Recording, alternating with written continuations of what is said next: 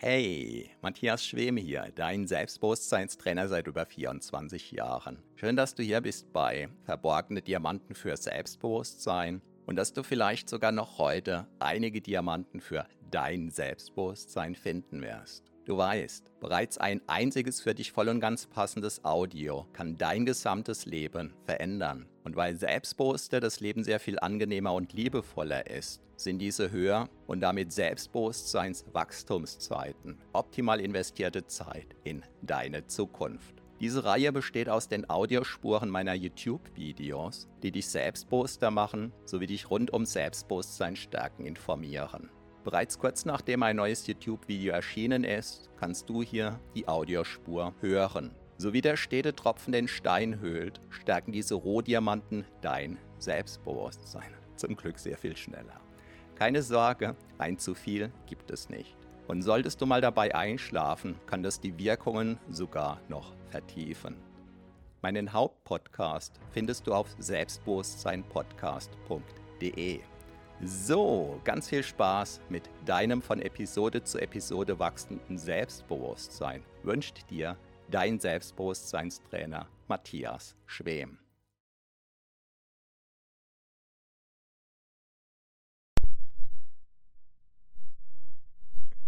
Das war ohne Ton. Ja, heute erzähle ich dir, wie ich ein Haus gebaut habe, ohne dass ich Ahnung davon hatte und wie auch du das prinzipiell auf große Projekte übertragen kannst, von denen du wenig bis keine Ahnung hast. Hallo und herzlich willkommen. Mein Name ist Matthias Schwem und ich bin Selbstbewusstseinstrainer seit 1997.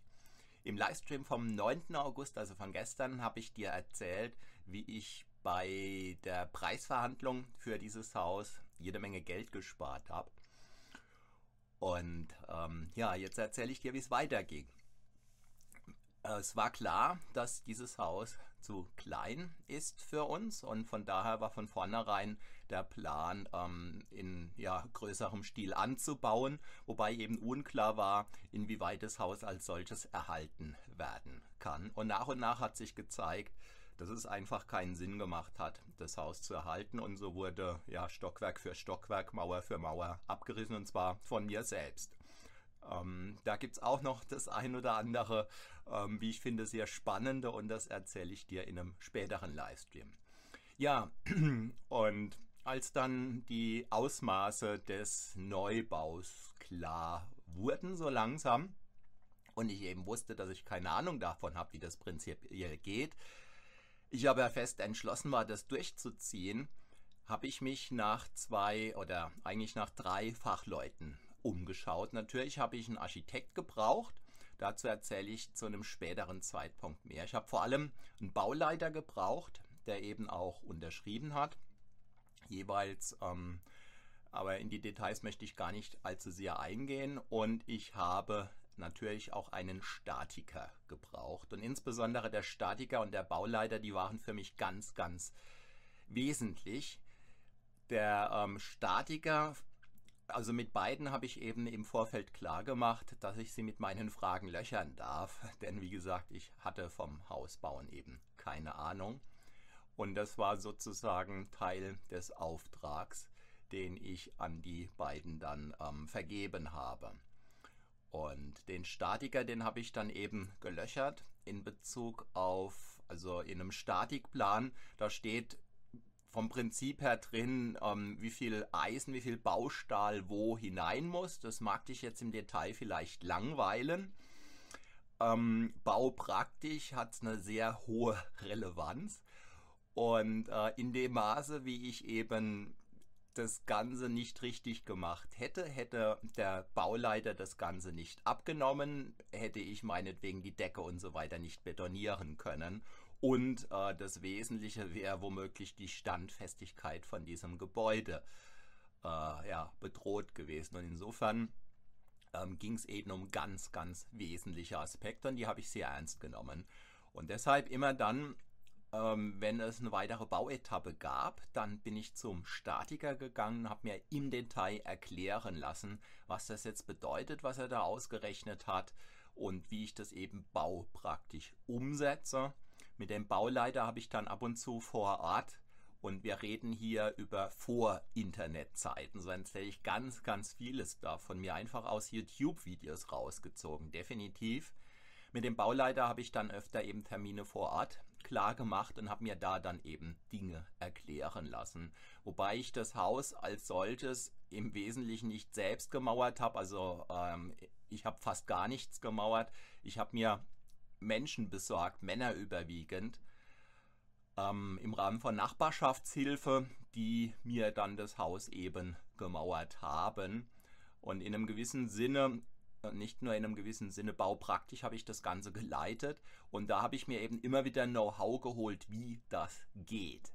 Und so habe ich zum Beispiel herausgefunden, was am Bau, zumindest wenn man konventionell baut, sprich Stein auf Stein, was da relativ lange braucht und aber ganz wesentlich ist, das sind einfach die Ecken, die Hausecken. Werden die schief gemauert, dann ja, wird das ganze Haus schief. Und das ist ein Prozess, den man eben nicht beschleunigen kann. Und was man tun kann, um aber insgesamt das Haus schneller hochzuziehen, das ist, dass man zum Beispiel unter der Woche, also ich habe überwiegend samstags dort gearbeitet, weil die Leute, die mir zur Verfügung standen, im Regelfall eben unter der Woche ganz normal gearbeitet haben und mir dann eben samstags zur Verfügung standen. Also es war vor allem eine Samstagsbaustelle. Und so habe ich mit einem Maurer klargemacht, dass der eben unter der Woche kam und die Ecken schon hochgemauert hat. Und einfach äh, eine Mauer gerade auszuziehen, das geht relativ schnell. Und so wurden eben unter der Woche die Ecken hochgemauert. Am, Wochen, äh, am Samstag, wenn dann die anderen Maurer, also zum Teil hatte ich bis zu vier Maurer ähm, zeitgleich da, ja, dann ging es einfach rasend schnell, dass da die, Fen äh, die, die, die Wände gemauert wurden. Dann habe ich mir erklären lassen, wie man einen Betonsturz schalt. Ein Betonsturz, äh, im Regelfall weiß man gar nicht, was das ist, wenn man sich mit dem Hausbau nie auseinandergesetzt hat.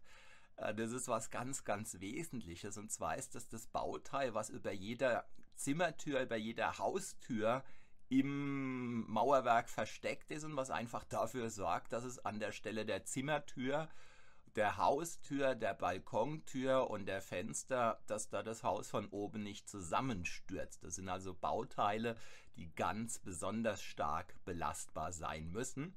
Und in meinem Fall habe ich das eben dann selbst betoniert und auch da kommt ähm, Eisen rein, also Baustahl unterschiedlicher Stärke und auch das wird vom Statiker berechnet und musste ich dann eben entsprechend umsetzen. Und immer dann, wenn was Neues dran war, also zunächst ging es halt mit dem Keller los, mit der Bodenplatte vom Keller. Da musste ich mich dann eben auseinandersetzen, ja, wie geht das prinzipiell? Ähm, wie sorge ich dafür, dass das Abwasser am Schluss dort landet, wo es hin soll, nämlich im Kanal? Wie schaffe ich da Leerrohre rein und so weiter?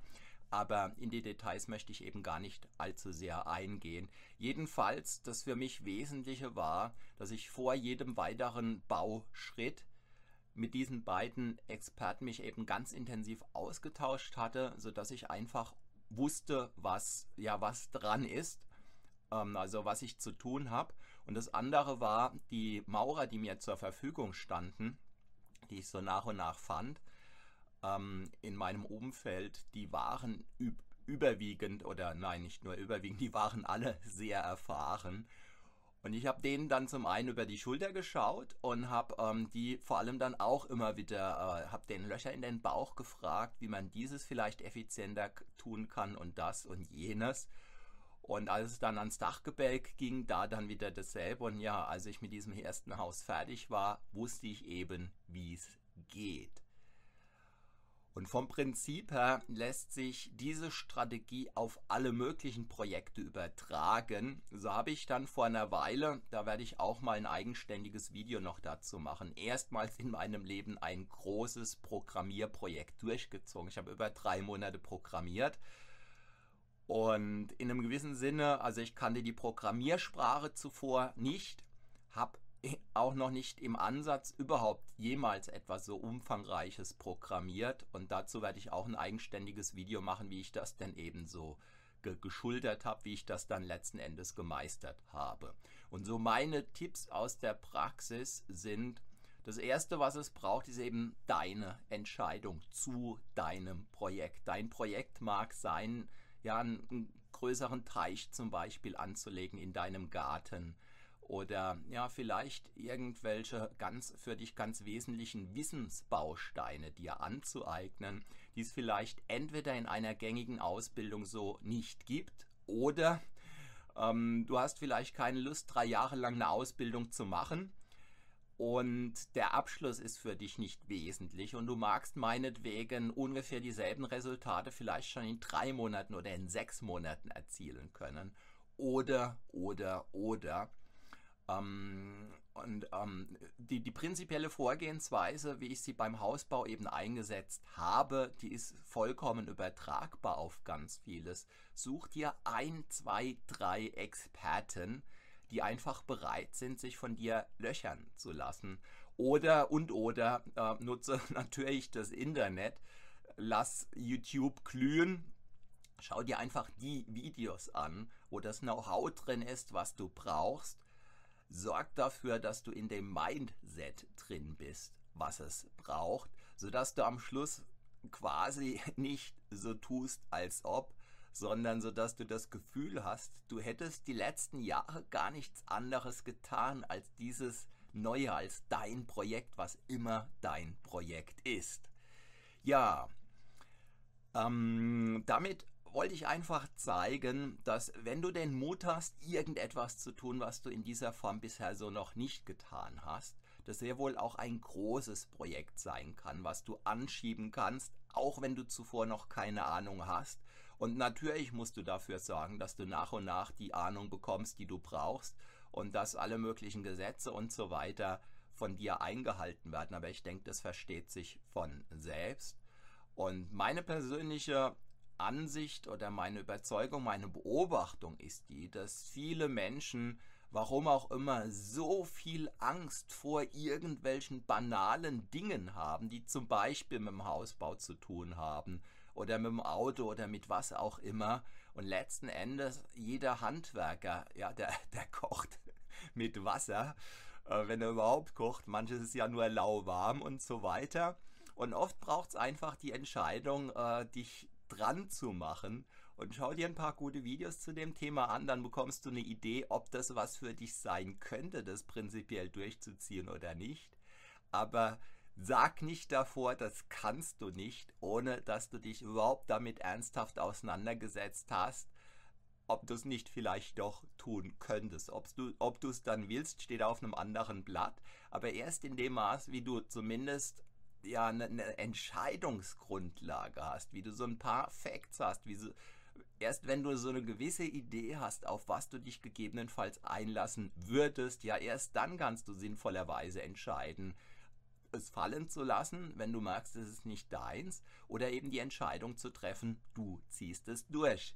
In diesem Sinn wünsche ich dir eine tolle Projektidee und äh, wünsche dir einfach, dass du den Mut hast, die Entscheidung zu treffen und dass du dann auf entsprechende Experten zurückgreifst, sodass du dein Projekt dann in deinem Sinn durchziehst. Schreib mir gerne unter dieses Video, wie du das erlebst. Vielleicht hast du schon das ein oder andere Projekt durchgezogen. Ja, dann schreib es mir auch gerne.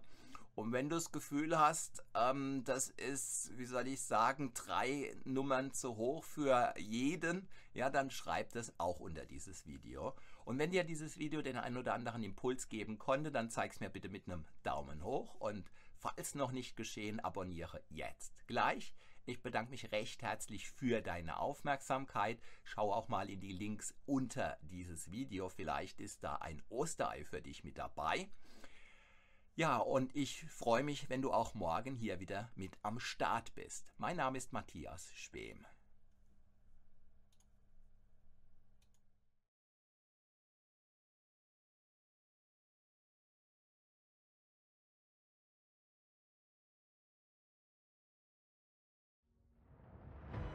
Vielen Dank für deine Aufmerksamkeit. Das war eine Folge von Verborgene Diamanten für Selbstbewusstsein mit Matthias Schwem, dem Pionier in Sachen Selbstbewusstsein stärken seit über 24 Jahren. Abonniere auch meinen Hauptpodcast jetzt gleich auf selbstbewusstseinpodcast.de. Denn je stärker dein Selbstbewusstsein, desto stärker und erfüllter ist dein Leben. Selbstbewusstseinpodcast.de